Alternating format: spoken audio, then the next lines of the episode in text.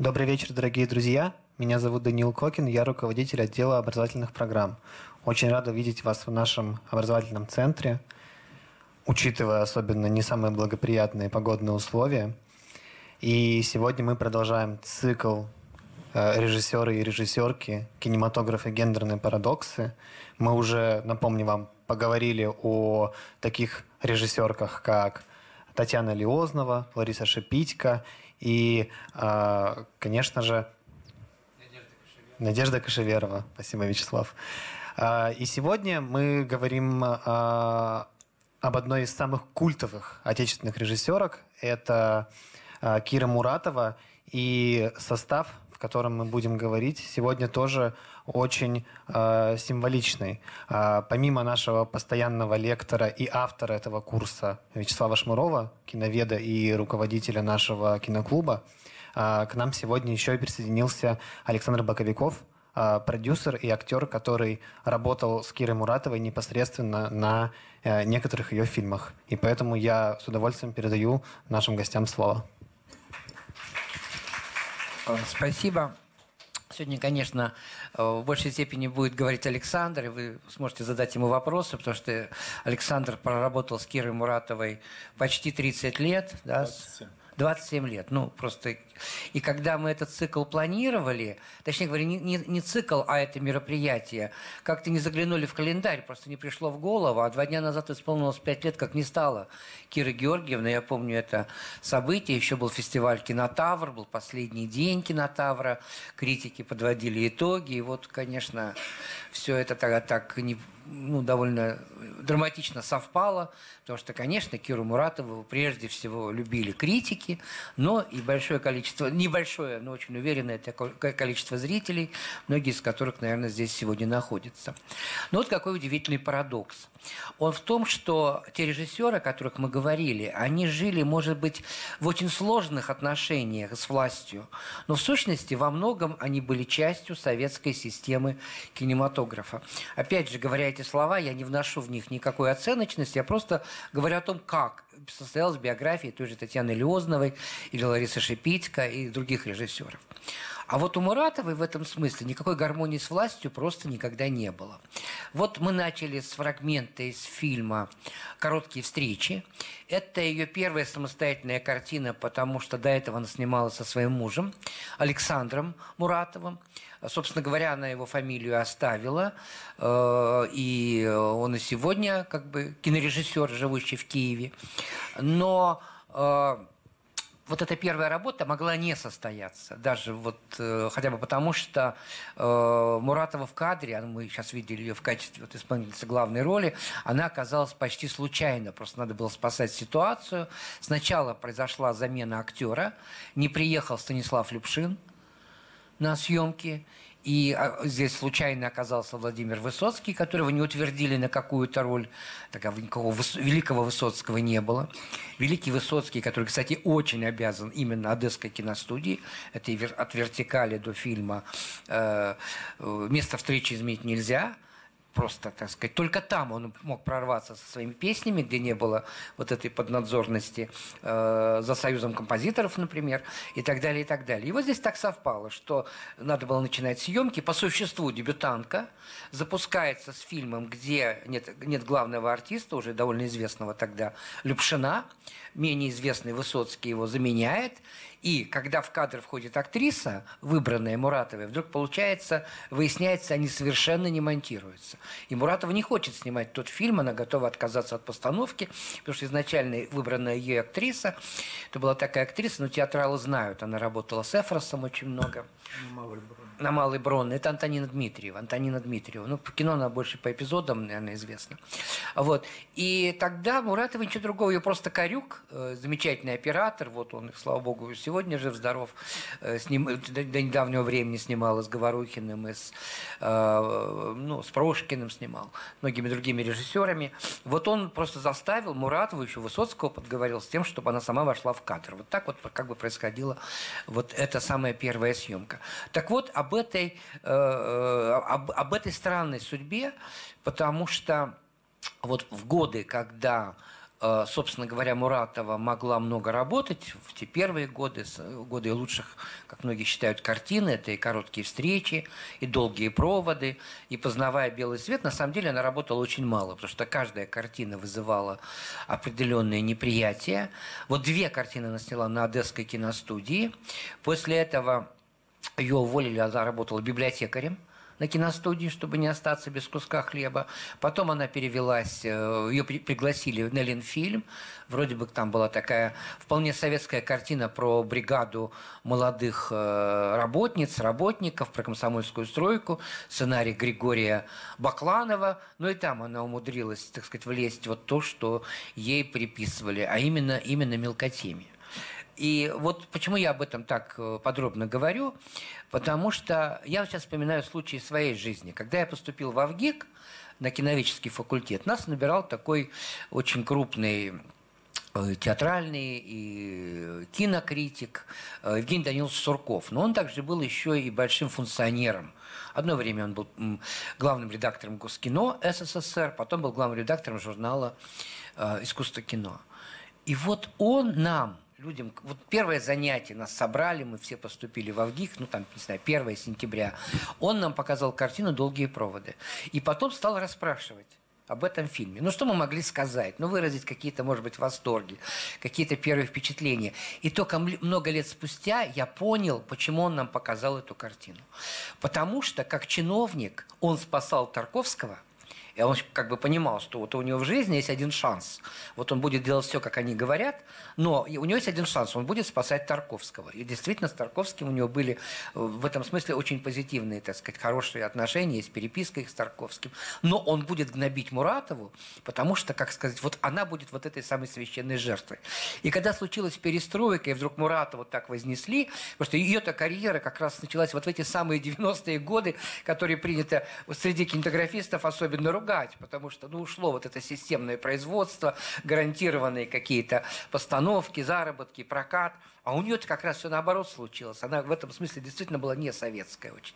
Вот. Так Сурков, видимо, на нас проверял, насколько он ошибся, или насколько в, этих своих э, расчетах он, как бы сказать, не...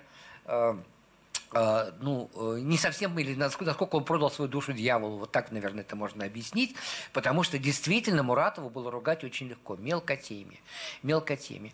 И э, дальше я передаю э, микрофон, и, точнее говоря, даю слово Александру, у него свои истории, мы договорились, что он, ну, начнет какого-то своего, так сказать, вступительного э, такого монолога.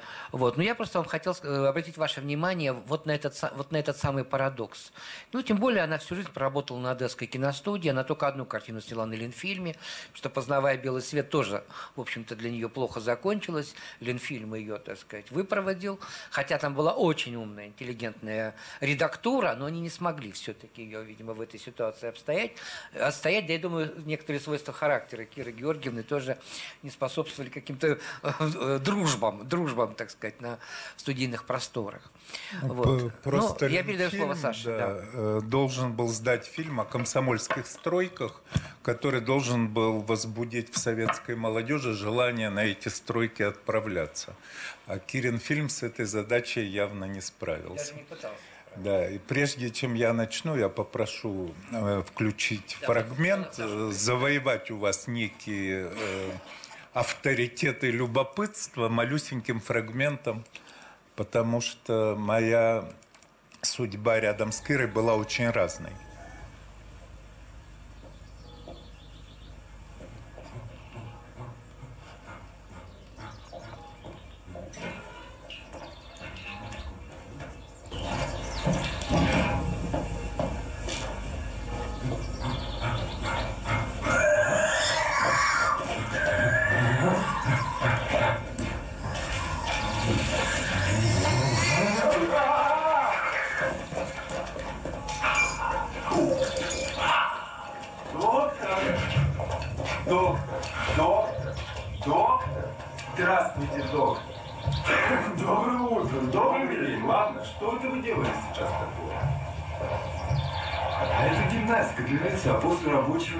Попытка согнать маску скорой. Рот на ширине плеч, зрачки вот, вот. Как это прекрасно, вот так вот постоять, поговорить ни о чем. А сосед наш как? Сосед ваш? Да. Сосед ваш очень плохо. День-два от силы, саркома. Саркома печальное слово. Вот вздыхаю, особой печали не чувствую. Зачем вздыхаю ритуал? В сущности, мне его не жалко. Вот таковы мы люди. Нет, мне очень жалко. Очень жалко. Если вы видели, как он дышит, прижисто, болезненно, мне его очень жалко. Вот я хоть врач там, Доктор, доктор, вот А жалко. А если ноющая, одинаковая, не прекращающаяся боль, не сильная, но беспрерывная. Утром просыпаешься, она есть. Ночью проснешься, здесь она и ноет, и ноет, и ничего на нее не действует. Станешь больно и начинается. Сядешь больно, ходить начинаешь то же самое, одно и то же, одно и то же. Никаких перемен, никаких изменений, только боль, боль и ничего, кроме А боли. вот эта банка, вот с эмалью, вы что, эмаль собираетесь красить и без грунтовки, и она будет держаться, что ли?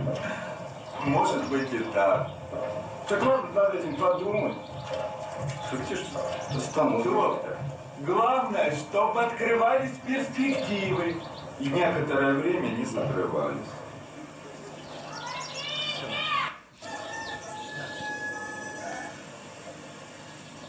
Это ты сначала, ага, выключайте. Ну, э, почему я решил начать с этого эпизода? Потому что ни для кого не секрет, что Кира снимала как очень профессиональных актеров, так и людей вообще абсолютно к профессии этой не имевших никакого отношения.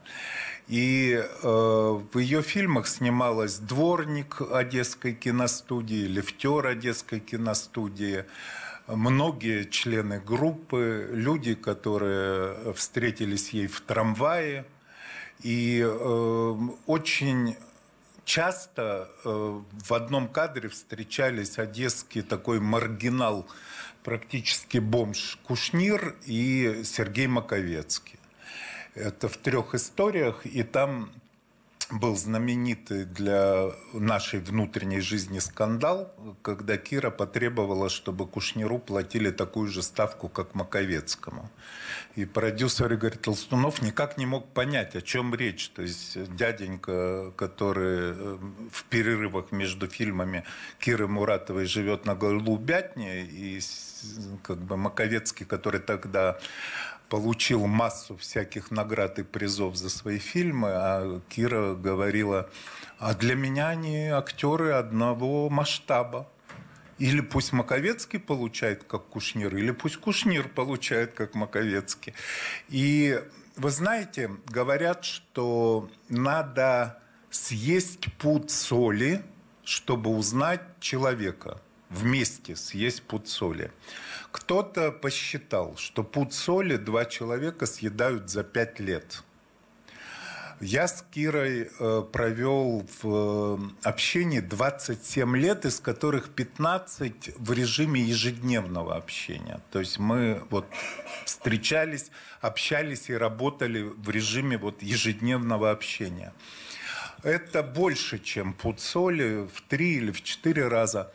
Э, нифига не узнал мне никогда за всю мою жизнь рядом с ней не удалось предсказать ни ее реакцию, ни ее отношения, ни то, как э, будут развиваться события.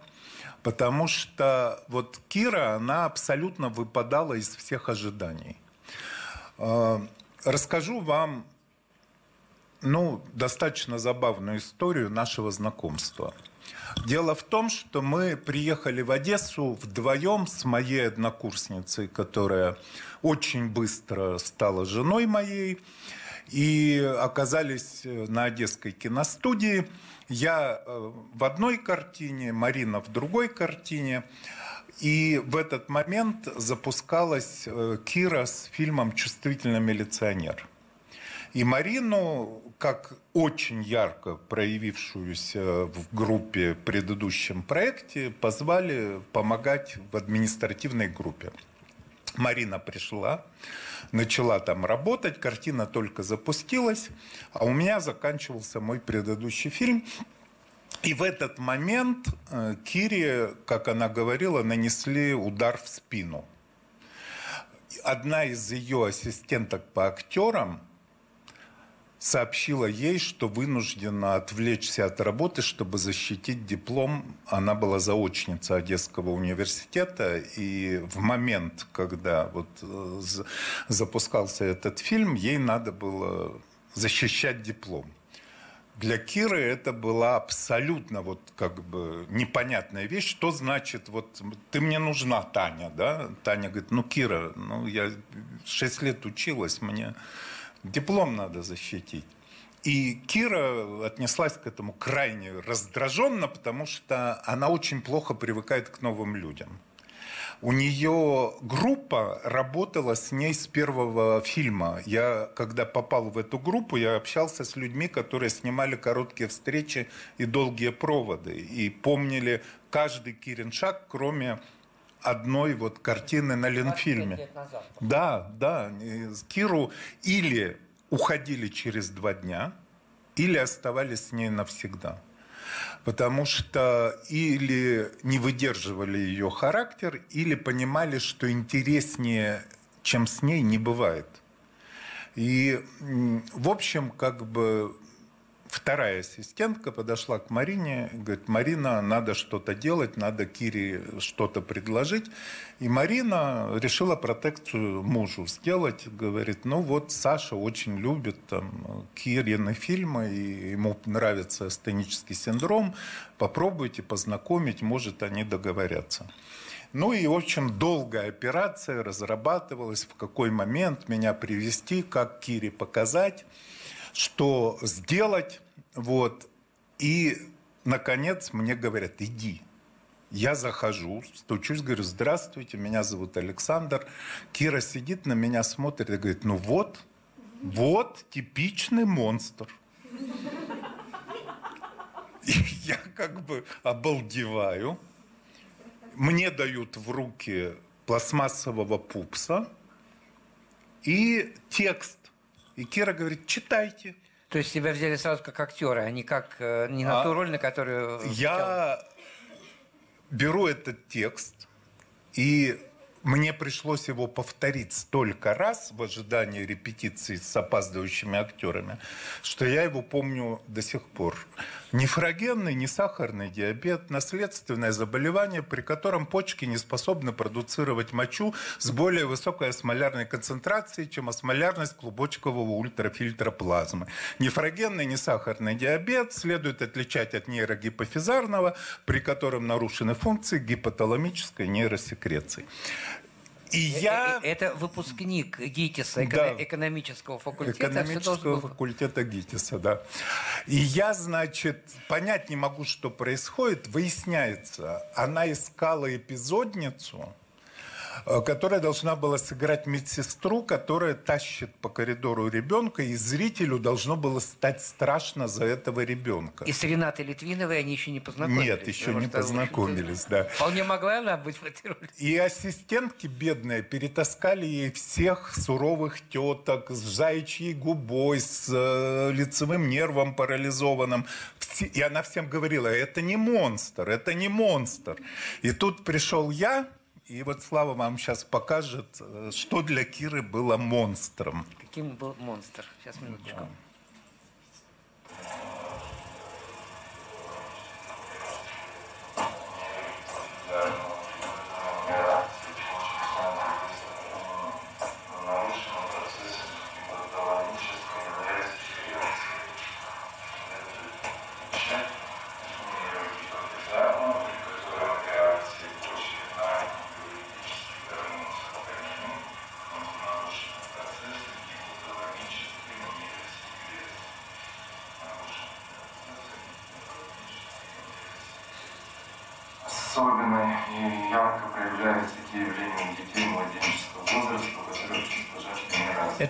Это монстр, да? А яркие явления проявляются у детей младенческого возраста, которые чувство жажды не развито. Наследственное заболевание, при котором очень способны протестировать чувства, распознавать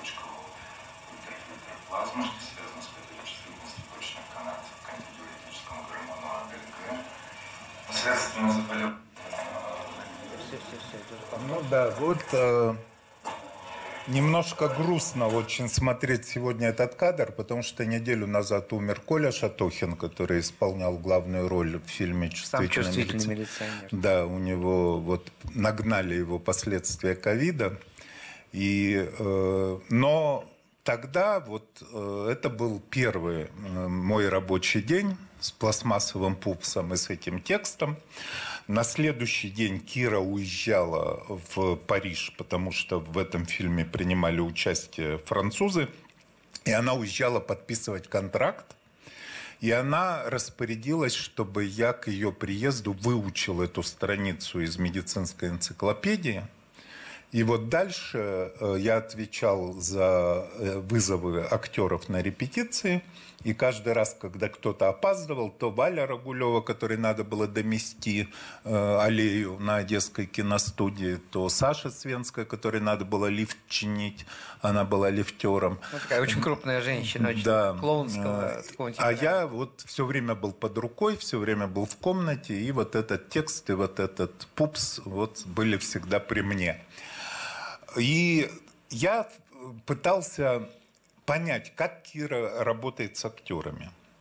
Все профессиональные актеры жаловались, что Кира с актерами не работает. Демидова, Маковецкий, Табаков, все говорили, что Кира с актерами не работает. Э, Как она с ними не работала? Я всегда был на подчитке, кидал реплики, Обязательно были репетиции. Всегда даже самые занятые актеры находили время с Кирой до съемок встретиться и роль почитать. Выглядело это так. Приходит Демидова, садится. Алла Сергеевна, почитайте, почитайте. Саша, э, подайте реплики. Я, значит, там э, начинаю читать. Демидова э, ответную реплику. Саша, вы что, не видите, актрисе жарко? Откройте форточку. Я встаю, открываю форточку. Так, еще раз. Э, Я подаю реплику, Демидов отвечает, Саша, вы что, не видите? Актриса хочет пить, принесите ей водичку. Я приношу водичку. Еще раз я подаю реплику, Демидова отвечает, Кира, Саша, ну, актрисе холодно, закройте форточку. Я встаю, закрываю форточку. И когда Демидова выпадает из заготовки, с которой она пришла, от того, что ей просто не, Не дают дают э, это все сделать. делать так, как она хочет, и начинает уже раздражаясь отвечать на эти мои реплики, Кира мне зафиксируем. И вот так она не работала с актерами. Она э, бесконечно э, заставляла меня то кричать, то смеяться. Когда ей не нравилось, что актер делает, я должен был мешать. Некоторые актеры меня ненавидели, потому что они только там пытаются продемонстрировать Муратова и вершину своего искусства. Она мне делает знак, я начинаю что-то ронять, вот, или звонить э, по телефону, кричать, или это. Но когда актер попадал в ту тональность, которая ей была нужна, все, все умирали, вот наступала тишина. С непрофессиональными актерами были другие абсолютно подходы и способы. Например, в том же «Чувствительном милиционере» ей нужно было, чтобы одна из непрофессиональных актрис хихикала. Вот, она должна была перекрыть собою дверь, не выпускать э, героя из кадра и стоять и смущенно хихикать, потому что ей велели задержать, и она вот просто не знает, что делать, хихикает. Но актриса как могла хихикала. Это была не актриса, это была очередная вот э, Лифтерша. лифтерша Одесской киностудии. И Кира смотрела на репетиции, смотрела, потом подзвала меня. Говорит, Саша, э, идите в обход, встаньте у нее за спиной, когда я скажу мотор, сожмите ей ягодицы, пожалуйста, покрепче. Я говорю, она ж меня убьет. Кира говорит, я вас спасу. Вот. И начинается мотор, я, значит, сзади хватаю Сашу Свенскую за задницу, там начинает хихикать, потому что из кадра выйти она не может. Кира сидит, получает удовольствие от того, как актриса работает в кадре, говорит, о, э, типа снято. По-разному все это было. И легенда о том, что Кира с актерами не работает, это для меня вот точно легенда, потому что я был вот этим скальпелем в ее руках, с помощью которого она вырезала из актера тот образ, э, которого хотела добиться. Но она никогда никому не делала замечаний. Иногда могла э, продемонстрировать свое ярое неудовольствие, если надо было загнать в ступор вот, актера или непрофессионального актера для того, чтобы выбить из заготовки. Она терпеть не могла заготовки. И все время вот с этим гипоталамическим нейросекрецией она мне тоже устроила ситуацию перед съемкой. Она видела, что я волнуюсь, она видела, что я готовлюсь. И перед съемкой она меня гоняла где-то полчаса по каким-то поручениям, какие-то медицинские шапочки, кому-то бежать, что-то принести. И загоняла меня так, что когда меня втолкнули в кадр, мне было пофиг абсолютно. Камера, не камера. Я себе шел, говорил этот текст, ребенка этого держал на автомате, как она хотела, не фиксируя вообще факт, что у меня живой младенец в руках. И вот так э, ни с кем она никогда не работала. Кира для меня человек, который вот реально э, ставил все время в ступор, потому что мы с вами хорошо знаем, что такое хорошо, а что такое плохо. И когда мы обращаемся к друг другу, мы подразумеваем, что мы знаем, что такое хорошо и что такое плохо. Да? С Кирой бесполезно. Э, у меня была ситуация, жена моя забеременела, а она была уже у Киры директором, причем Кира ее очень ценила, потому что Марина такая методичная, вдумчивый очень человек и никогда ничего не забывала. А тут, значит, запуск, три истории. А приезжает э, Толстунов на переговоры, надо рассказать. Продюсер, продюсер. Да, Московский продюсер. Что да. за группа, кто сколько получает. А Кира этим не владеет абсолютно, потому что ей пофиг, кто там сколько получает, она своей работой занимается. А Марина на звонок Киры приезжайте встречаться с продюсером, говорит, извините, я вот иду рожать э, как бы без меня в этот раз. Кира позвонила мне, сказала, вот вы в этом виноваты. Вот вы и работаете, сказала она.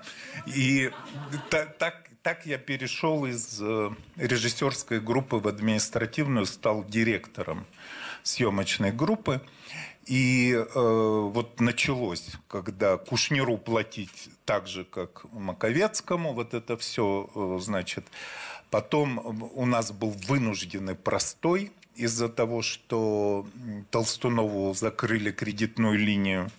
И Кира очень тяжело это переживала. Она говорила, вы не понимаете, я рожаю, у меня головка вышла. Что значит остановите роды? Что значит остановите съемки? Как вы можете от меня это требовать? И считала, что мы специально, я и Толстунов, над ней издеваемся. Вот Толстунов издевается, а я его покрываю.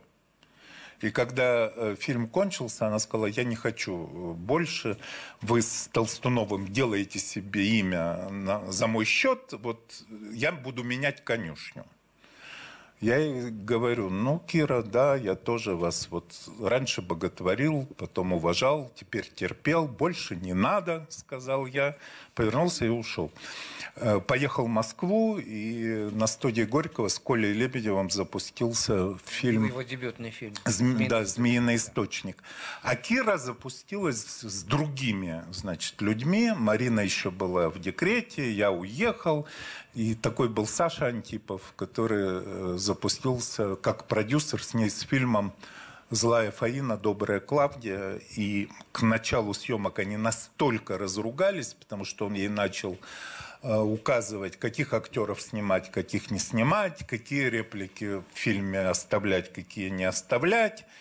И Кира позвонила мне и сказала, вы знаете, я поняла, от вас какая-то польза проистекает, давайте работать дальше вместе. Я сказал, давайте, я соскучился, мне с вами хорошо. Приехал, и мы начали второстепенные люди. И... Саш, можно я здесь Да. э, со своим вопросом встряну?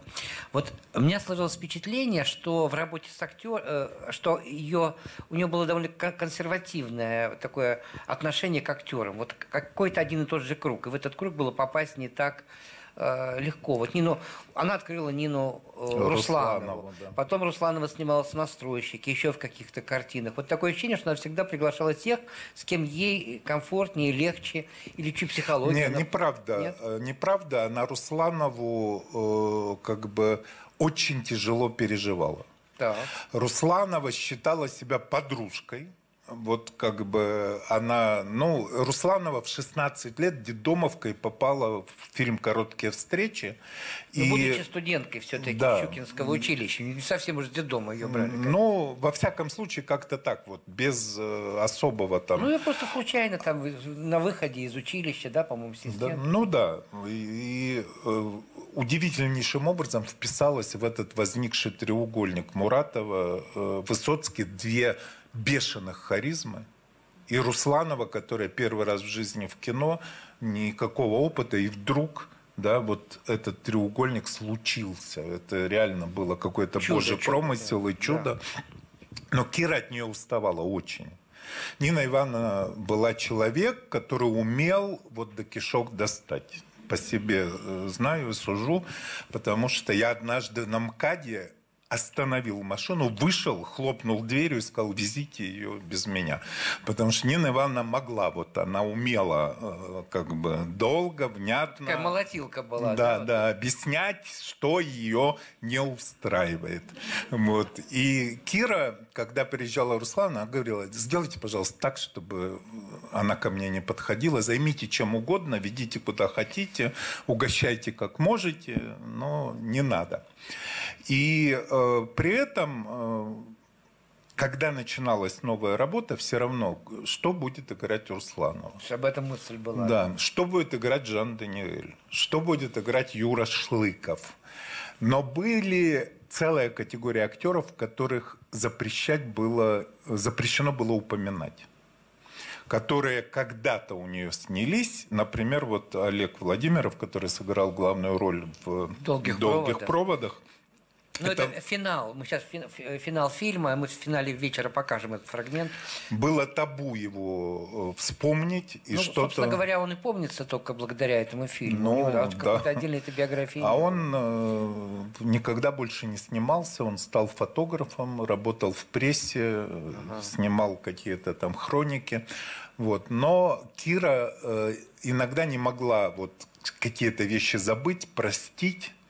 И были актеры, без которых мы не двигались дальше. Э, Там вот тот же Леонид Прокофьевич Кушнир.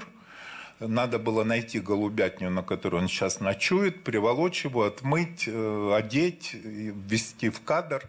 И он снимался у нее вот судью в «Чувствительном милиционере» он играл, и потом в каждом следующем фильме обязательно кого-нибудь играл.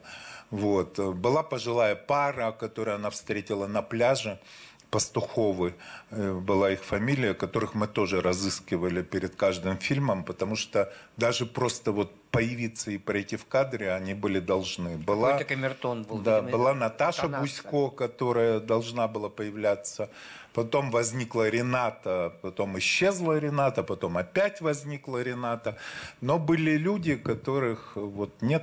э, Давай, да- давай не по порядку, потому что я уже несколько засечек для себя сделал. Ю- Юрий Шлыков.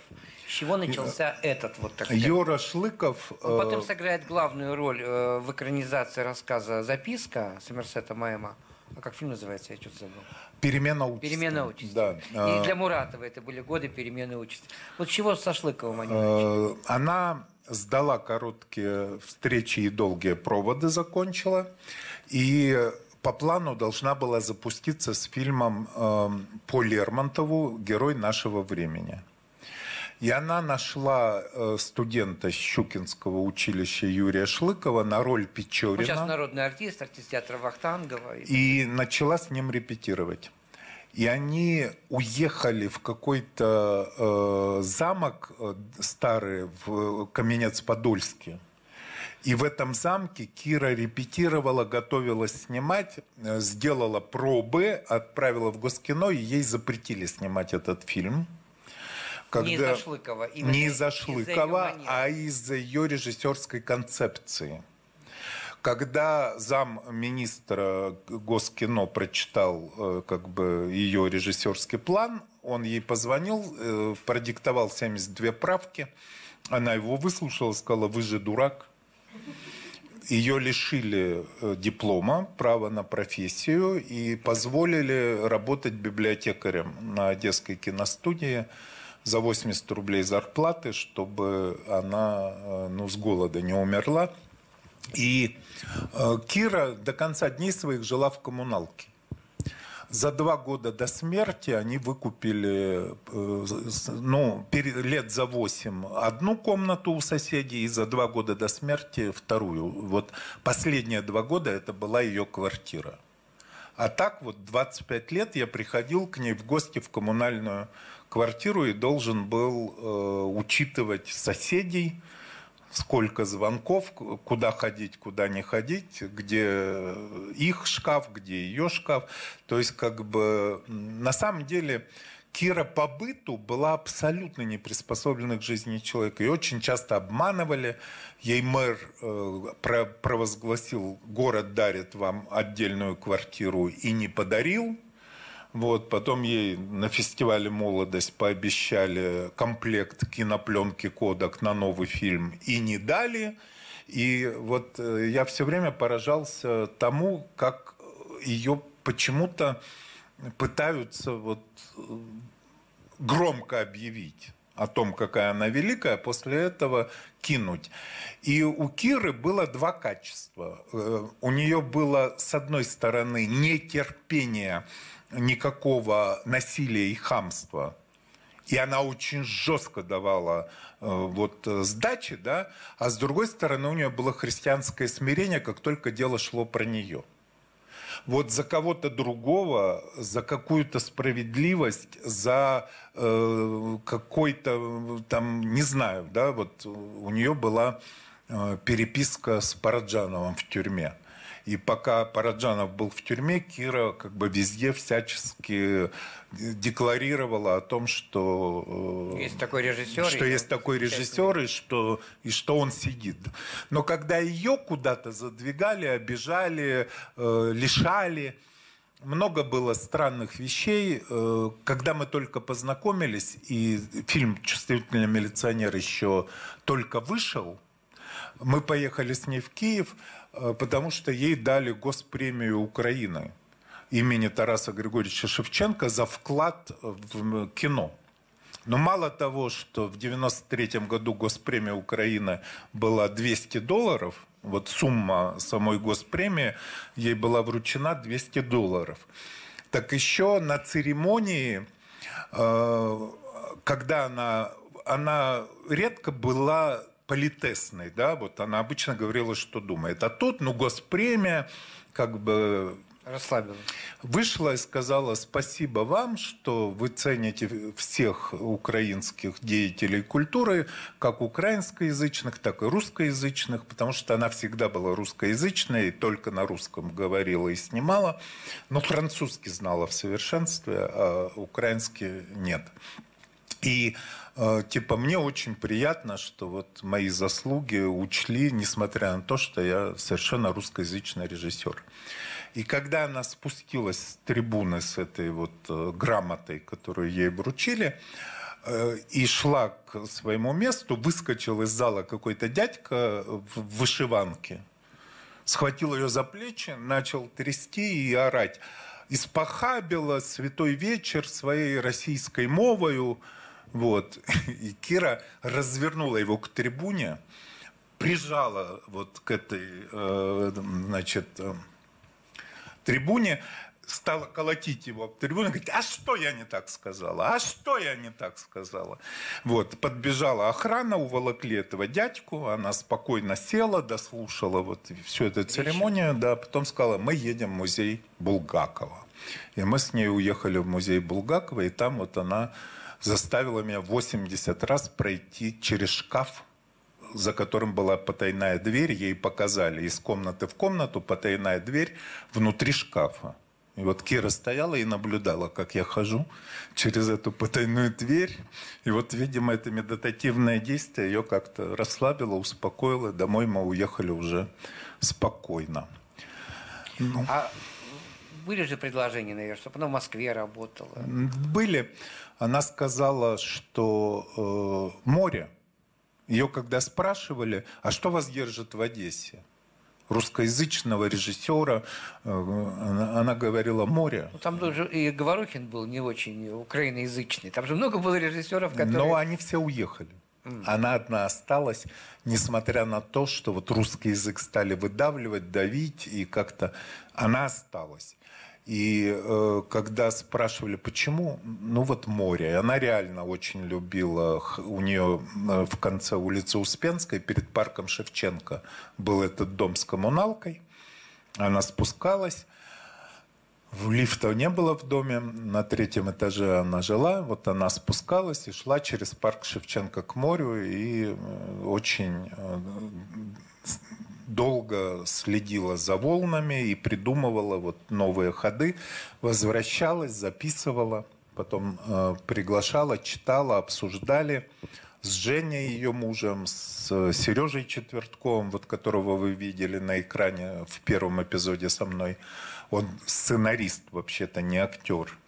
Вот. И я иногда вякал чего-то, но с возрастом все больше, потому что как-то вот уже понимал, что имею право вякать.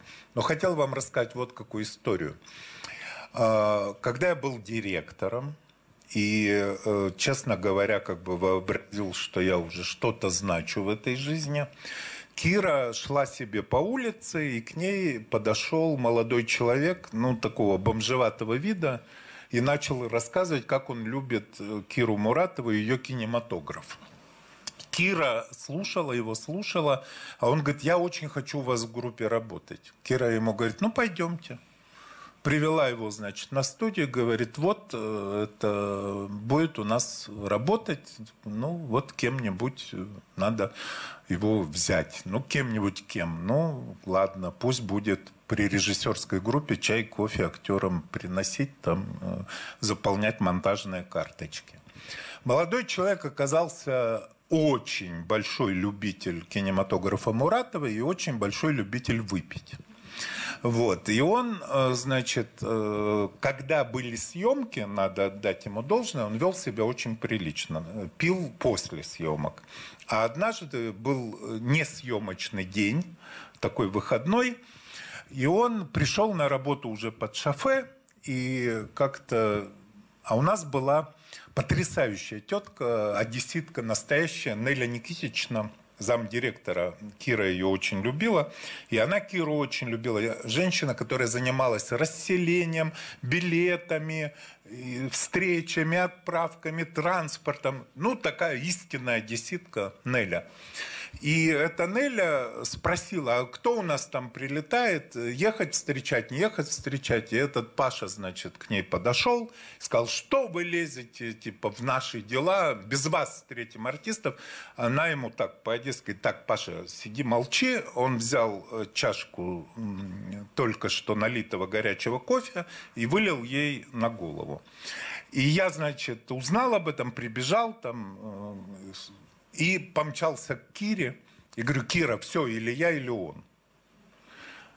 Она так на меня смотрела, смотрела, говорит, а вы думаете, я сейчас э, скажу, что вы?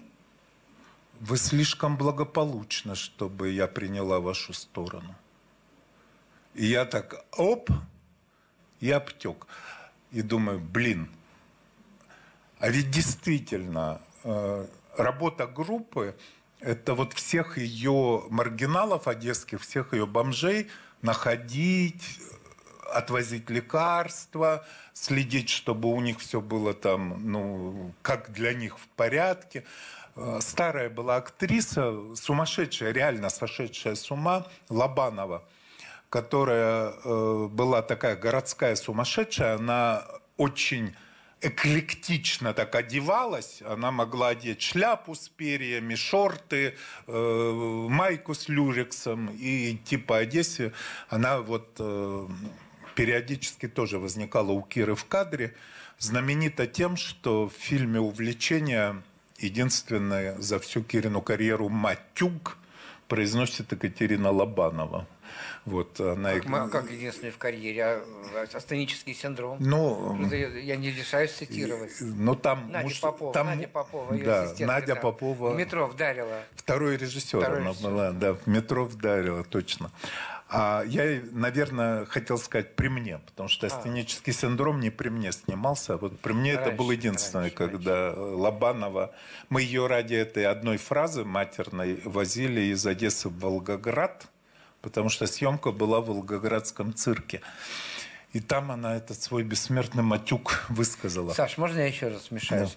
Рената Литвинова, как она появилась, как они Э, познакомились? Рената Литвинова. Мы э, провели, закончили кастинг к фильму э, «Увлечение».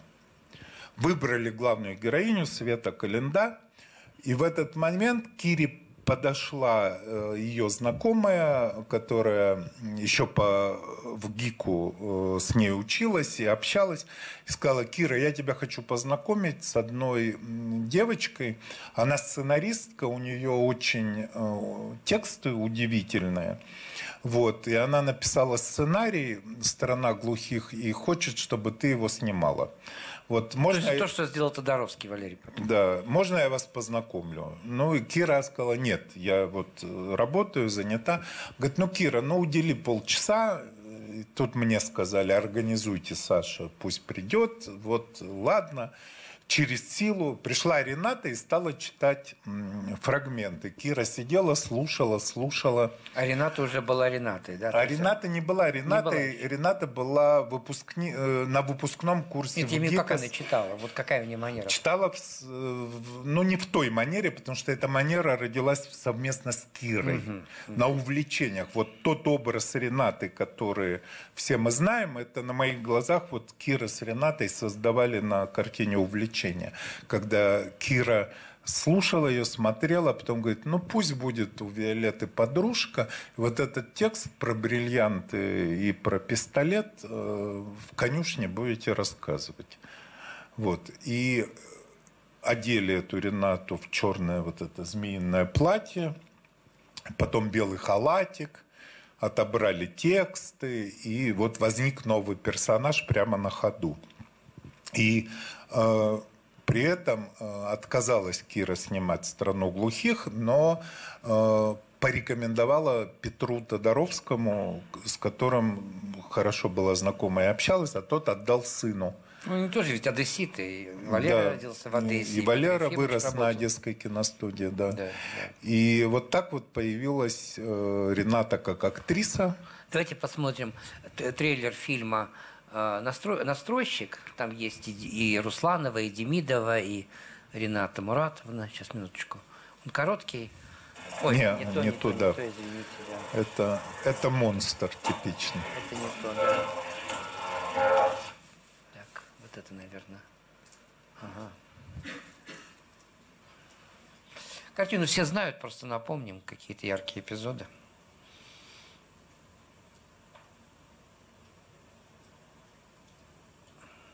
Больной Циммерман здесь проживает?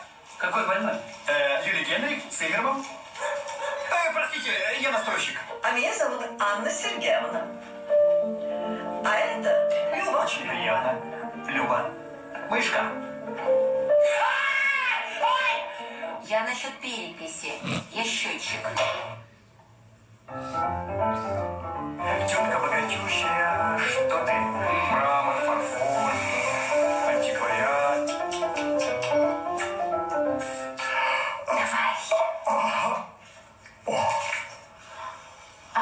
Ауфидерзейн. А может ее просто убить?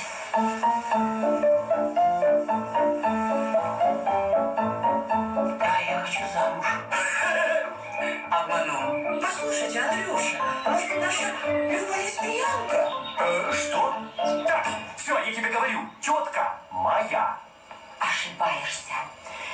Тетка – общая. Я переписал, Анна Сергеевна. А, это, наверное, сын, как я понимаю. Тебе хочется узнать, могла ли бы я твоей Анне Сергеевне перерезать горло или отрезать голову? Ну так что? Будем срывать маски? Вы об одном человеке говорите или о разных, елки-палки? Продолжайте, пожалуйста. Прошу вас. Ведь он придумал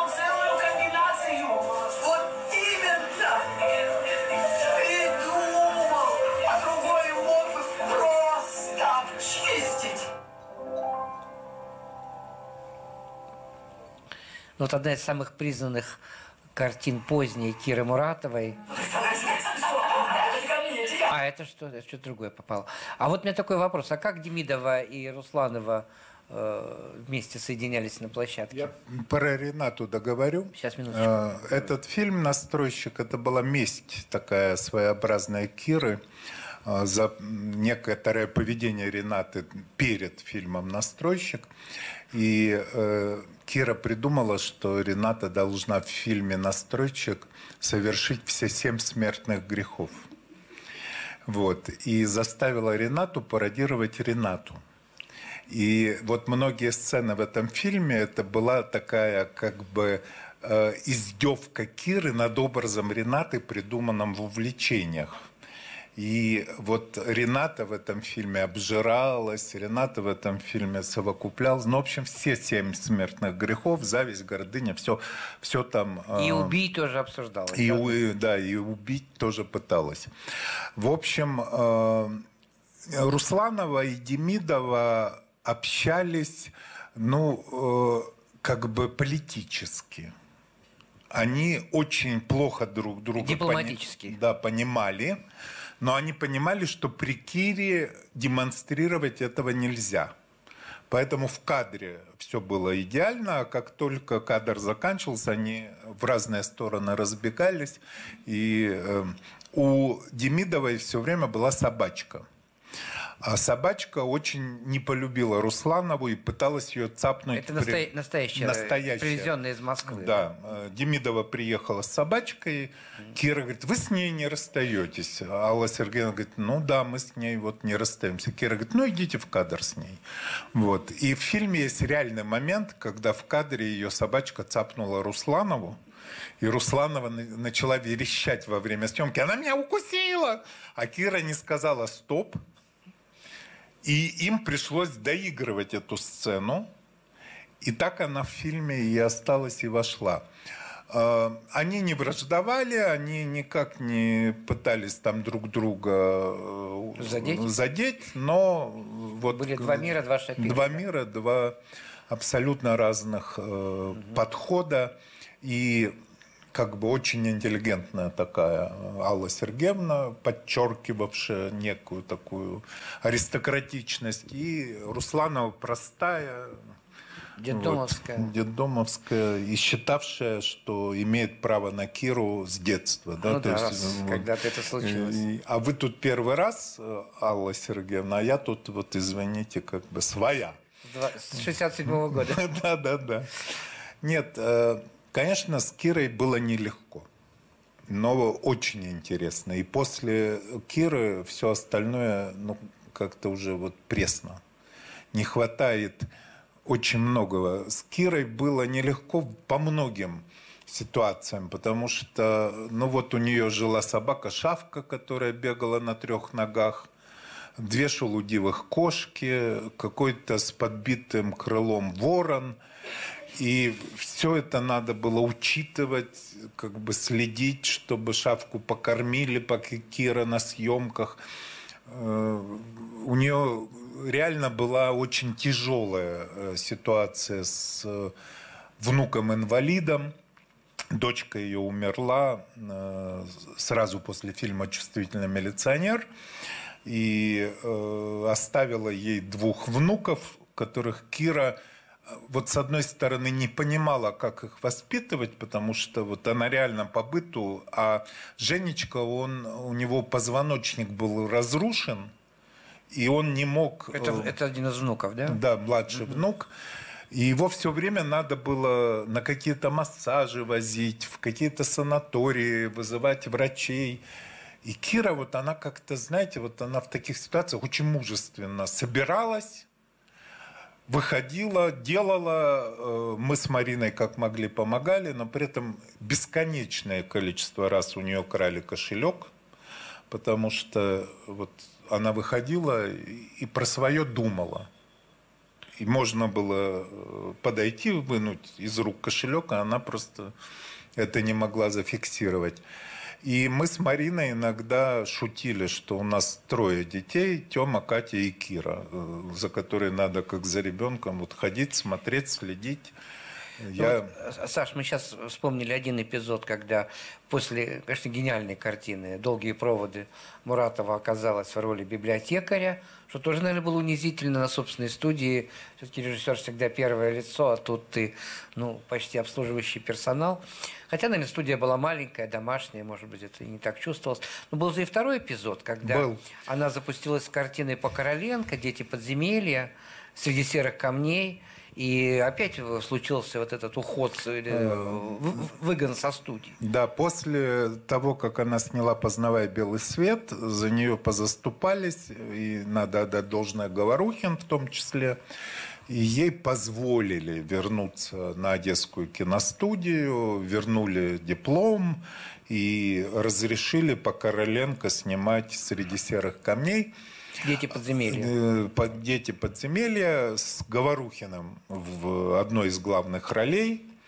Кира начала съемки, и как только в Госкино ушел первый смонтированный материал, э, ей начали вот опять присылать всяческие правки. Убрать это, переснять это, сделать вот так, сделать не так. Э, Кира вступила в очень жесткий конфликт с редакторской службой Госкино. Те вышли на Ермака. Ермак, Ермаша. Ермаш приказал Киру отстранить. Э, Киру отстранили, когда практически съемки завершились. И э, она смонтировала все-таки свою версию, которую э, ей э, не приняли и сказали перемонтировать. Она отказалась. И на Одесской киностудии повесили табличку «Кире Муратовой вход запрещен». И э, без ее участия... Это уже не Сбандут был директором, другой человек. Это до Сбандут было. Угу. Э, без ее участия э, переделали вот фильм. Известно, кто это делал? Таких случаев немного было, когда режиссеры не проявляли солидарность. Обычно солидарность была... Нет, очень... все отказались абсолютно режиссеры. Э, с этим работать. И э, как бы очень верный и преданный Кире человек, Валя Олейник, монтажер, которая монтировала все ее фильмы, и место встречи изменить нельзя, Ей Говорухину все монтировала Валя Олейник. Валя Олейник сама без Киры, зная Киру, понимая Киру, по записке из Госкино, начала вот что-то собирать. То есть она так фильм хотела спасти? Да, она хотела хоть что-то спасти, потому угу. что э, большую часть вот этих вырезанных э, фрагментов заставили смыть с негатива, чтобы не осталось даже возможности и шанса восстановить убрали все эти куски, в титрах написали режиссер Иван Сидоров. Это была инициатива Муратовой или Нет. это, она не, не снимала своего... Ее отстранили, и как Иван бы, придумал... это было условием, что если фильм остается, то Другой не режиссер. под ее именем. Угу. Вот. И ее очередной раз э, лишили. Это был 83 год. Ее очередной раз лишили, значит, возможности работать. И тут э, Михаил Сергеевич пришел к власти. И его супруга попала во Францию. Раиса Максимовна Горбачева, да? И Раисе Максимовне Горбачевой устроили встречу с великим и знаменитым э, Жан-Люком Гадаром и Жан-Люк Гадар ей сказал, я восхищен э, вашим режиссером Кирой Муратовой и фильмом «Долгие проводы», который в Союзе лежал на полке, задвинутый и абсолютно нигде не показывался. Вот. И Рейса Максимовна удивилась, потому что не знала ни про какую Муратову, ни про какой такой фильм. Приехала, посмотрела короткие встречи, долгие проводы и пригласила Киру на прием к Михаилу Сергеевичу по поводу 8 марта. В Кремле. В Кремле, где э, пригласили самых выдающихся и значимых женщин страны. Вот. И Кира приехала, и вдруг ее пригласили в Госкино и сказали, что бы вы хотели снять? И Кира запустилась с фильмом, который назвала «Перемена участи». Как раз со Шлыковым по записке да. Майма, да. Вот со Шлыковым в главной роли. И в этом фильме она потом сама сказала, что не удержалась. И вместо того, чтобы снимать Маэма, она сняла заново все то, что вырезали из всех ее предыдущих картин – и человека с горящей шляпой, которого вырезали из среди серых камней, и кадры, которые вырезали из долгих проводов. Вот все, что ей не разрешили, вот она как бы сказала, а вот вам. И все это заново сняла и вставила в перемену участи. И потом сама говорила, что, наверное, перегрузила фильм настолько, вот, вот просто это был выплеск такой. И это как бы был э, уже период такого свободного для нее творчества, ну, да. достаточно продуктивного. И все понимали, что за нее заступится Раиса Максимовна, и уже ей... А что это за слух ходил, что она еще до Раисы Максимовны, естественно, написала письмо Андропову? Но, и э... якобы это письмо имело решающее значение. Э, я думаю, что э, письмо этого никак решающего значения не могло иметь, потому что Андропова она писала именно по поводу запрещения среди серых, среди серых камней, и после угу. этого два года э, ну, да. не работало ей никто не это. Может быть, оно выплыло, когда уже Рейса Максимовна архивы какие-то угу. там стала поднимать и но про это вот при ну, мне... Вот, вот я первый раз слышу про Раису Максимовну, действительно удивительная история. И она много объясняет, да, и как-то исторически... Не-не-не, это правда. Точно. Потому что точно. Э, после этого приема Раиса Максимовна пригласила Киру на чай, и они попили чай, и вот после этого сразу ее в Гускино и поволокли и сказали, вот что вы хотите. Ну а потом был астенический синдром и приз на Берлинском кинофестивале – Фильм никому из чиновников не понравился, и никто этого не скрывал, но приз Берлинского кинофестиваля как бы заткнул всем рты, а потом распался союз. И уже э, как бы, а Украина оказалась в ситуации, надо было чем-то козырять, а у Муратовой оказалась куча призов, э, признаний, наград, и вот ей дали эту госпремию и плохо понимали, что с ней делать. Вот, и вот началась оставить, эта оставить история. в покое. Так, ну, да. Ну и а потом, а... вы, мы же сейчас видели по титрам, и Российская Федерация Украины, это же снималось вместе. Нет, так... был момент, когда э, министром культуры был Швыдкой, а в Украине была такая Анна Павловна Чмиль, замминистра. Э, Культура и, Украины. Да, кино. И они где-то встретились и договорились, давай Кире помогать. И вот э, несколько проектов до настройщиков включительно Анна Павловна со стороны Украины, а Швидкой со стороны России продавливали как совместный проект Э, хотя ну, мало чего было совместного. Ну, учитывая просто отдельную ценность этой личности. Да, это но очень мало давали денег, очень мало. Не было никогда э, бюджета достаточного. Но вот на трех историях подключился Толстунов, который не мог получить деньги из-за того, что бюджетный был какой-то кризис, и э, ему не дали вовремя деньги Госкино, и он не смог открыть кредитную линию. Потом как бы вот на настройщике случился недобрым словом, будь помянут чилиянц. Вот. А после настройщика э, непонятно по каким причинам, но, во-первых, Швыдкой покинул пост, а во-вторых, Киру включили в число тех, кому Россия помогать не будет. Типа сидит в Украине, не хочет ехать, ну, в и, России. Да, и больше ей российских денег не давали. Вот уже после настройщика это все были какие-то очень странное э, движение по поиску денег и находке денег. Саша, а вот э, не могу не вспомнить Кира э, Георгиевна, ученица Сергея Полинарича Герасимова. При этом всегда о нем отзывалась очень хорошо, при всем при том, что, ну, казалось бы, на разных полюсах соцреализма, да, вот если говорить об этой официальной шкале. А вот какой период своей жизни она считала, может быть, самым ну, счастливым в своей жизни, творчески счастливым? Да не, И вообще, как она относилась к этим советским годам с двумя увольнениями? Но она очень э, искренне любила Герасимова, и вот сколько за 27 лет я слышал, столько это было вот уважительно и очень... э, она считала, что он дал ей э, очень много как личность и э, научил многому. Она действительно к Герасимову относилась с каким-то уважением. А по поводу счастливого, ну вот не было такого, потому что в советские времена все давалось с боем, а в постсоветские времена надо было делать все за какие-то странные копейки. Ей в этом плане не везло патологически. Ей дали деньги на фильме «Чувствительный милиционер».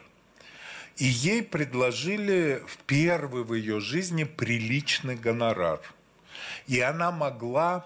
Фран- Это из-за участия французов. Да, Там, французы, Работала французы, система Европа Синема, по-моему, эта система работала, да, как бы с Но- европейского кредитования. Оказалось вообще, что она во Франции культовый режиссер, вот благодаря тому, что Гадар, оказывается, много где о ней говорил, и ее знали киношники французские. В общем, как-то вот ей пошли навстречу, дали деньги, предложили гонорар, а потом э, потребовали сократить 4 минуты для того, чтобы фильм вписался в коммерческое окно по времени, чтобы он был час 40, а не час 44. А она сказала, если бы я могла что-то сократить, я бы сократила.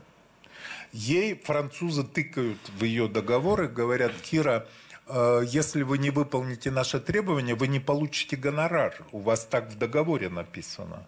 Кира сказала, ну, значит, не получу. И не получила.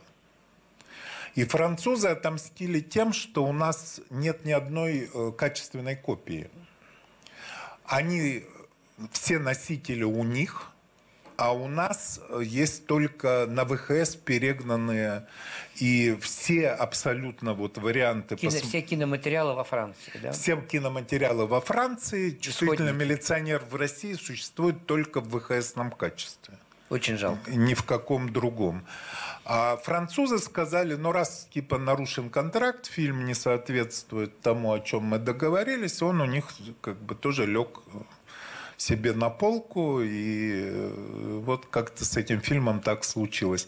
Но это был единственный шанс у Киры получить э, сумму приличную, решить квартирный вопрос и так далее. Ну вот из-за четырех минут она от этого отказалась.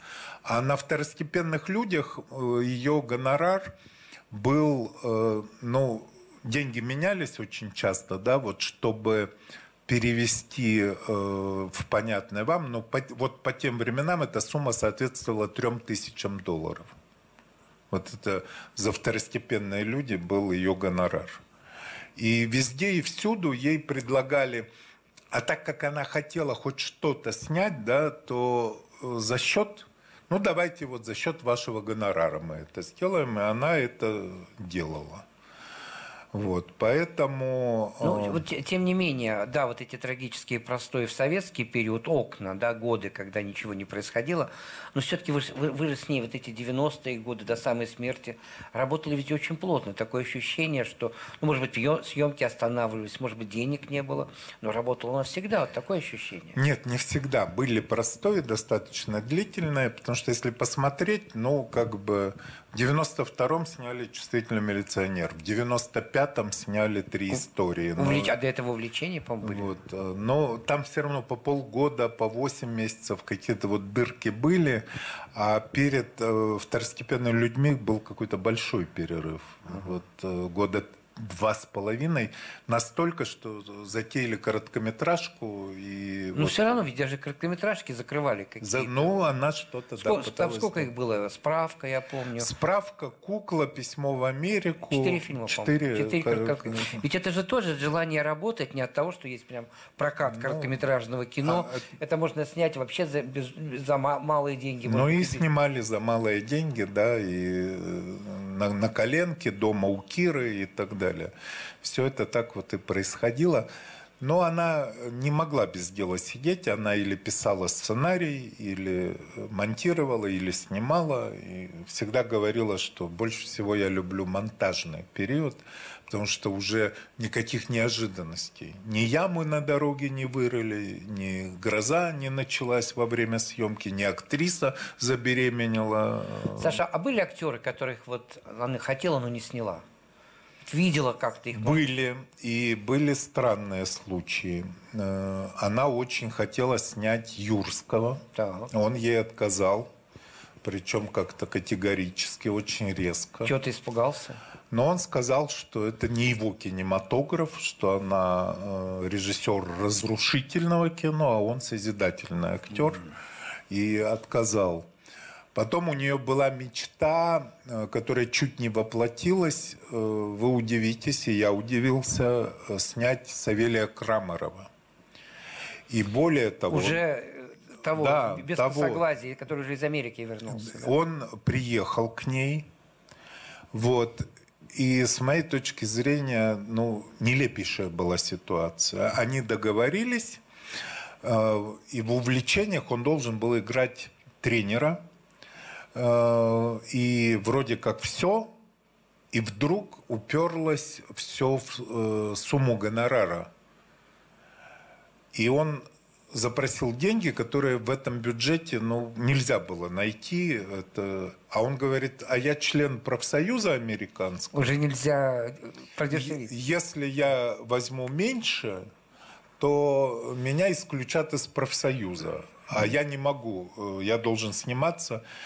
А я ему говорю, а давайте мы в, профсоюз скажем, что вас там сняли за два дня, а не за шесть, да, и, ну, чтобы как-то соответствовало. Он говорит, нет, нет, нет, у меня с профсоюзом чистые отношения. Дорожило. Да, вот или вы заплатите по их ставке, а мы не могли, потому что бюджета-то ну, не было никакого. Там пара туфель была большой проблемой для Ренаты. У художника по костюмам там чуть инфаркт не случился, когда она узнала, сколько стоят туфли, которые Кира захотела для Ренаты. И вот Крамаров приехал, общался, был с нами и уехал. И Кира его не сняла. И таких историй было несколько. Она очень хотела Алексея Петренко снять, он очень хотел у нее сняться. Они были э, со времен вот несостоявшегося проекта по Лермонтову, он там тоже должен был э, сниматься, он в дом к ней приезжал, но как-то не совпало, вот не нашлось. Не, не, не попали по срокам, по временам, созванивались. А что, что произошло с Ренатой Литвиновой? Они поругались, расстались. Как э, финал, финал вот этой довольно А. яркой, интересной э, истории? Кира умерла в июне, а последний раз я у нее был в доме в декабре.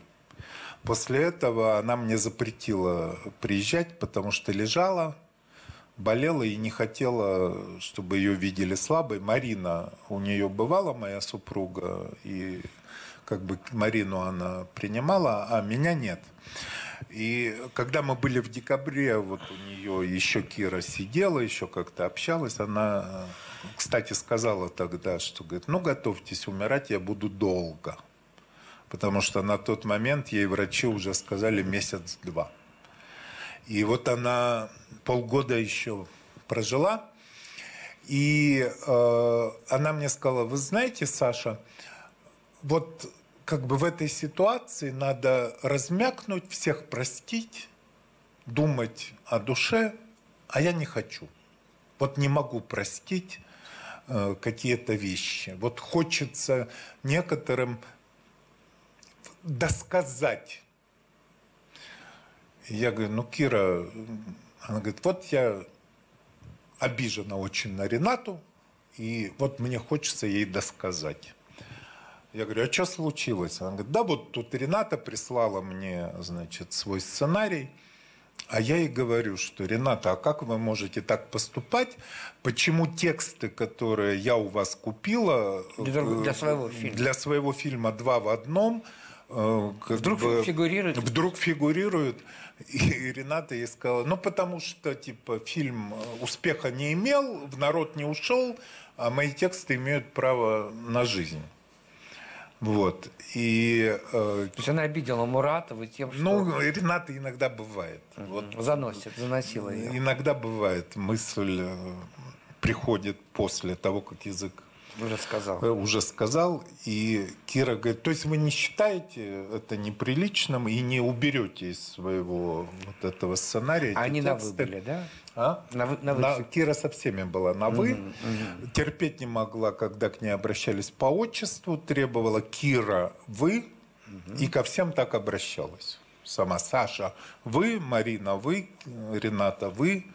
Вот, э, как-то вот отчества не, вокруг нее не возникали. И сама она э, только в официальных каких-то случаях и церемониях о- на отчество откликалась.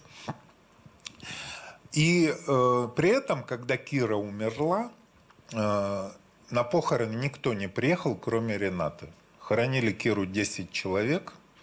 Не пришел даже почему-то никто из одесских актеров, которых она всегда снимала, ни Наташа Бусько, ни Делиев Жора, который в главной роли в «Настройщике». Ну вот никто было несколько членов группы, и единственное, прилетела, э, причем сложно, с кучей пересадок, Рената. И Рената вот как бы над гробом у Киры попросила прощения. И, э, пожалуй, ну, мне показалось, что это было очень искренне, потому что Рената все-таки поняла, что Кира ее создала. И Кира, в общем-то, если бы не Кира, у Ренаты совсем другая была бы судьба и другое явление. Но э, Кира как-то вот ревнивая была. Э, иногда до смешного. Сидим, разговариваем. Я говорю, ой, вы знаете, я в юности был влюблен в Монику Витти. Мне так нравилось, как она молчит в фильмах Антониони. Я говорю, у меня даже вот посмотрите, я женился на девушке, которая чем-то была похожа на Монику Витти. Вот Марина. Ну, реально, в юности Марина вот напоминала. Кира слушала, а потом говорит, была я в Венеции на фестивале, и обедала за одним столиком с Моникой Витти. Она такая болтушка. Вот, и я сижу, думаю, ну, ну вот как? Как Вот. болтушка? Да, однажды приревновала меня к Алану Паркеру. Вот эм, я пришел в восторге в диком э, рассказывать, какой крутой фильм «Полуночный экспресс». Вот она чуть табуреткой меня не избила. И что вам может нравиться в этом? Ну что вот вам может там нравиться? Вас экзотика подкупила. Вот вы просто не видели э, азиатские тюрьмы. Я говорю, Кира, ну, наверное, да, виноват, исправлюсь. Все, Алан Паркер для меня. Но она при этом могла выдать эссе, вот сидим, ждем Ренату, Рената опаздывает. Чего-то заговорили, она начинает Рената говорить... всегда опаздывала. Всегда да? опаздывала, да. О творчестве или Антониони, или э, Гадара. И я всегда думаю, ну почему нет магнитофона? Это не было еще этих смартфонов с диктофонами. Думаю, сейчас записать и готовая статья в журнал э, э, Ну, сеанс. по крайней мере, сейчас бы могла выйти книга. ну, книга могла выйти. текстами. Она э, легко очень говорила, анализировала, э, давала какие-то определения, находила смыслы. И, но при этом э, как бы были темы табу, категорические. Да? Темы табу были Высоцкий, нельзя было при ней упоминать о нем. Э, очень не хотела говорить о Тарковском, и категорически... Вот я как раз хотел спросить про Тарковского. Ну, она... Однажды я ее достал. Говорю, ну, Кира, ну вот Тарковский, как? Она сказала, это очень талантливый человек, но для меня слишком увлекся мессианством, сказала Кира. Но она вот... Знаешь, и замечательная фраза Чехова про Достоевского. Хороший писатель, но не скромный. Вот, вот это вот, ну, наверное, Муратова да. про, могла сказать про Тарковского. И э, с Никитой у них последние годы была взаимная неприязнь. Михалков. Вот, да, я тоже спросил, а что случилось? Почему Никита Сергеевич о вас так отзывается? Она говорит, ну, я привезла в Венецию чувствительного милиционера, а он э, очень черный. Я пошла смотреть фильм, и на выходе он меня поймал и спросил, Кира, вам как? А я сказала, никак. И после этого вот как-то... Вот, э, Саш, она режиссер или режиссерка? И вообще, как вот она... Была ли ее ревность к другим женщинам режиссеров? Или просто их не существовало для нее? Вот что такое женское существо в режиссерской шкуре? В ее ну, вы знаете, она была женщиной. Во всех смыслах она любила какие-то вот шарфики, палантины. Ей было важно, как она выглядит. Она очень стеснялась, когда выглядела плохо. Вот запретила мне навещать ее, когда болела, и запрещала навещать, когда ногу сломала. То есть вот она как-то стеснялась беспомощности и в этом смысле. Но я бы не сказала, она очень плохо относилась к человеческим проявлениям низменным, да, вот, а ревности творческой нет. Она однажды, я ей говорю, Кира, а как вы можете вот так восторгаться конкурентом, да, вот про какого-то режиссера она в захлеб говорила, ей прислали 120 там кассет отбора на Нику, а, она была член академии, академии да, да, и должна была проголосовать. И вдруг какой-то фильм очень простой эм, и непритязательный произвел на нее впечатление, и она вдруг стала говорить об этом вот с каким-то прям восторгом. И я говорю, Кира, а что вы так вот конкурентов? Ну, типа пошутить неудачно, как всегда пытался. А она вдруг мне выдала фразу, которая очень заставила думать. Э, она мне говорит, Саш, а талантливые люди великодушные. Им не жалко э, чужого успеха, потому что они знают э, себе цену. И я подумала, опа, а вот не очень талантливые люди, они как раз не великодушны, они опачкают все, что имело успех, с их точки зрения несправедливы. И обидный для них. И обидный для них. А Кира, вот она э, могла... Но она боготворила Германа, она его просто боготворила. Она очень о Параджанове говорила э, вот с пиететом. Она каких-то западных режиссеров очень любила. Ей очень нравилось разговаривать о Лилиан Кавани, с ее э, полуночным парти... ночной, ночной партии, да. полуночный экспресс, да, да вот. это, другое. Это другое. И э, в принципе иногда вот настроение, да, она действительно делала какие-то анализы э, целых явлений, эпох, фильмов, и я еле успевал поначалу, вот первые годы, записывать названия которые она произносила. Однажды, вот в самом начале, она на меня как на таракана смотрела и говорила, как вы не видели месье Верду? Как вы не знаете этот фильм Чарли Чаплина? Что вы делаете, типа, с образованием? Э, на, Где высшем? вы учились, да, на, на киностудии. Я, бедный, начал искать. Не было этого фильма с русским дубляжом.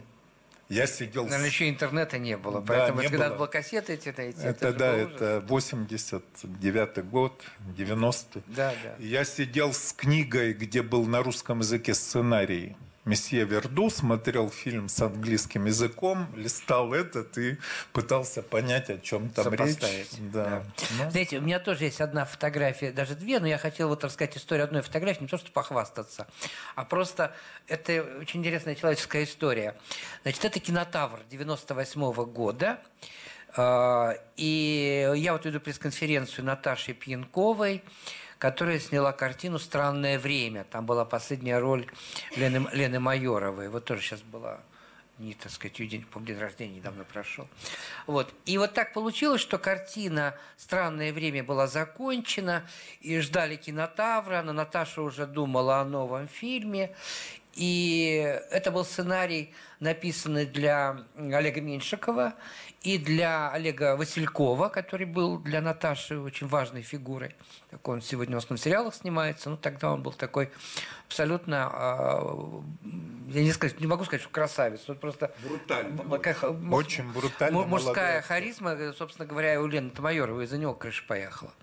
Ну вот, и, э, понимаете, э, там в этом сценарии было два брата, они как-то вот брошены были своей матерью, потому что мать оперная Примадонна, она все время в зарубежных гастролях, иногда приезжает, одаривает своих детей какими-то подарками, но они ее ждут, но вот уже не могут э, э, вот это тепло ее ощутить, потому что она другой человек. В некотором смысле это была такая же история, как у Чехова, где была Аркадина и ее, ее сын, да, Треплев, потому что вот то же самое, тяга к матери, а мать больше, чем мать, она актриса, знаменитая актриса. А вы просто вот тут такой вот практически чеховский был сюжет. И мы как бы думали, а кто, вот мы понимали, что на эту маленькую роль матери, которая один раз приехала и как-то разрушила отношения, братские отношения братьев, нужна какая-то очень отдельная актриса, которая своим уже... Да, появление в кадре что-то бы означало. Тем более она оперная примадонна, и она уже в себе несет вот какой-то этот высокий, какой-то очень образный мир. И я говорю, знаете, а давайте сделаем неожиданный ход. Давайте Киру Муратову пригласим на роль вот этой матери. Там же петь не надо. Но вот этой своей нездешностью какой-то, странностью, она может действительно оттенить этот вот их, так сказать, э, мужской мир. И мне Пинкова говорит, там Наташа сидит рядом с Кирой как раз, она говорит, ну я и не знаю, как я позвоню Муратовой, может, она и говорить со мной не захочет. Я говорю, а я говорю, я могу. Я ее тоже не знаю. Я позвонил в Одессу Муратовой, объяснил ей ситуацию, то есть, повторяю, это 90, где-то весна 98 года, 98 года. И она очень спокойно к этому отнеслась, сказала, везите сценарий. Но ведь что такое в Одессу везите сценарий? Это же интернет. Самолеты тогда не летали. Интернета нету. И тут я первый раз задумался, а как же я ей передам сценарий-то? Вроде мы договорились, идея-то хорошая, она уже исполняется. Я говорю, Кир Георгий, ну разве что мы поездом передадим. Она говорит, ничего, я приду к поезду.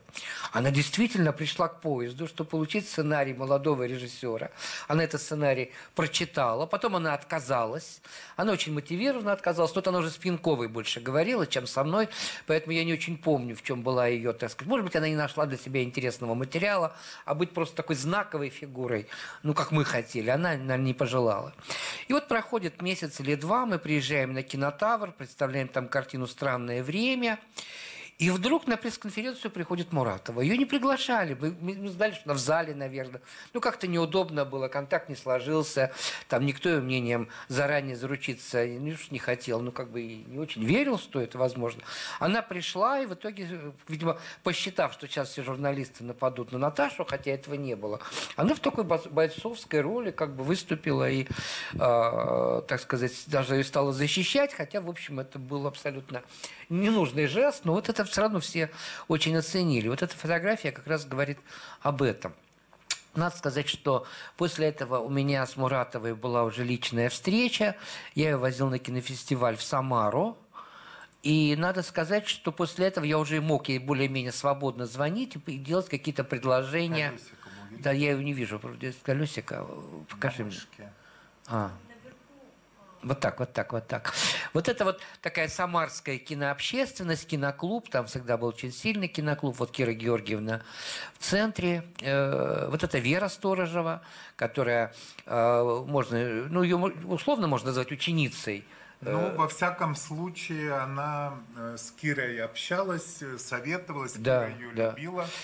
Ну, вы, вы помните фильм «Астенический синдром», где Сергей Попов, вот человек, с которым все время случаются вот эти приступы этого синдрома, вот это муж Веры. А Вера писала одну из новелл для э, трех историй, по-моему. И да? снималась. И снималась там. Ну вот она сейчас, сейчас она снимает сериалы «Шифр», то есть это как бы другой режиссер. Там нету повторения этой судьбы, поэтому я так осторожно говорю, что ученица. Это скорее просто вот ну, такая Но была, была. дружба по жизни была. Вот.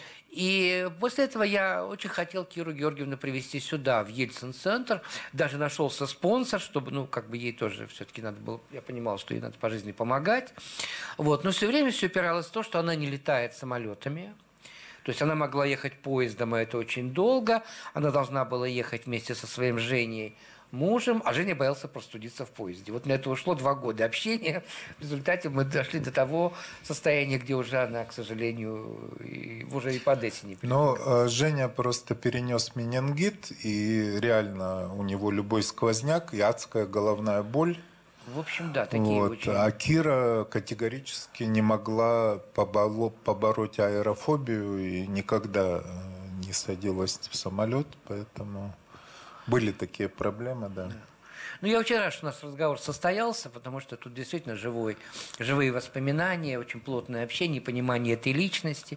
И также, Саша, я понимаю, насколько Кира отравила твою жизнь в плане того, что сегодня уже ему, как Саша, как опытному продюсеру, очень сложно выйти на съемочную площадку к другим людям, которые- у которых другое отношение к кинематографу. Это в большей степени сегодня такой поделочный труд какой-то, да.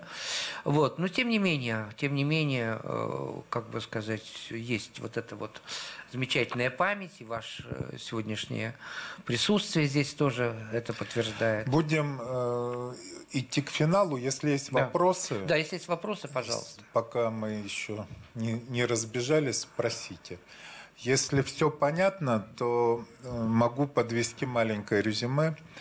Э, Кира была личностью такого масштаба, что действительно было очень интересно. Но удержаться рядом можно было только при условии соратничества. Да? Вот для нее было либо вот как некоторая польза от вас проистекает. Это высочайший комплимент в Кириных устах, потому что ее бесили бессмысленные, бесполезные люди, пытавшиеся ее время и ее силы э, тратить. Она никак не могла понять, почему надо с кем-то разговаривать э, на темы, которые ей не интересны. Почему надо выслушивать кого-то, кто там ей жалуется на какие-то э, обстоятельства жизни. У нее все время шел процесс. Она все время, она была реально гений, я это осознал. Мне это помогло справиться с амбициями, потому что я понимал разницу колоссальную в интенсивности мышления, анализа, принятия решения, отбора деталей. Да, и очень многие фильмы, которые создавались на моих глазах, я понимать начал э, после пятого, шестого просмотра какие-то ее замыслы, да, хотя, казалось бы, соучастником был от первой буквы сценария до э, перезаписи. И тем не менее открывал каждый раз в ее фильмах для себя что-то новое и что-то глубокое. И, кстати, вот у нее библейские мотивы везде. Э, Чувствительный милиционер – история Адама и Евы. Э, Мелодия для шарманки – восхождение на Голгофу. Настройщик – семь смертных грехов. Вот э, второстепенные люди – это тема смерти. В каждом эпизоде этого фильма упоминается слово «смерть». Да, вот я там говорю, как наш сосед, умер, не умер. В следующем эпизоде там убивают кого-то, а мне плевать.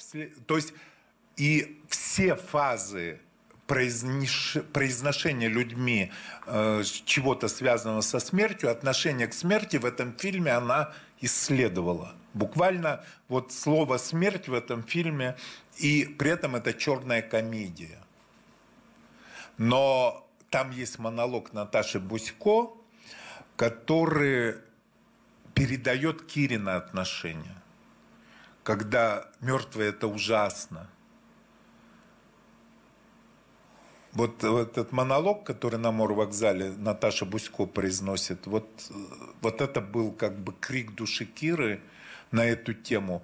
И то, что люди, походя, упоминают какие-то там, э, да я б тебя убил, да вот это все, да, вот она в этом фильме подчеркивала, насколько мы свысока к смерти относимся и насколько на самом деле это э, страшно. И, ну, э, в принципе, вот не знаю, наверное, сколько буду жить, столько буду открывать для себя что-то новое и глубокое в том, что знаю наизусть. Потому что Кира, она остается вещь в себе, постижимая в какой-то момент с какой-то новой грани и так далее.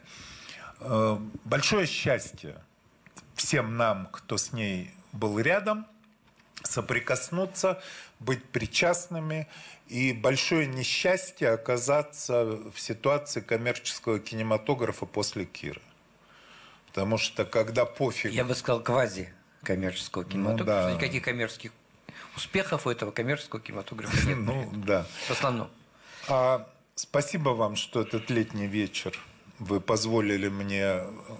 Кира мне иногда говорила, что ну да, сейчас Саша распустит хвост, вот, когда я начинал там чего-то вещать, но любя. На самом деле я сейчас понимаю, что она меня терпела. Я был э, во многом раздражитель. Вот все, что она не любила, во мне как-то находилось. Но тем не менее случилось э, вот четверть века рядом с... Слава говорит, почему книжку не напишешь? Не напишу еще, наверное, или вообще не напишу, или долго, потому что очень многие живы, и у каждого свое мнение и свой взгляд – я вам рассказываю, как я это видел. Да? Женя, Кирин муж, во многом не согласится. Рената не согласится. Еще кто-то не согласится.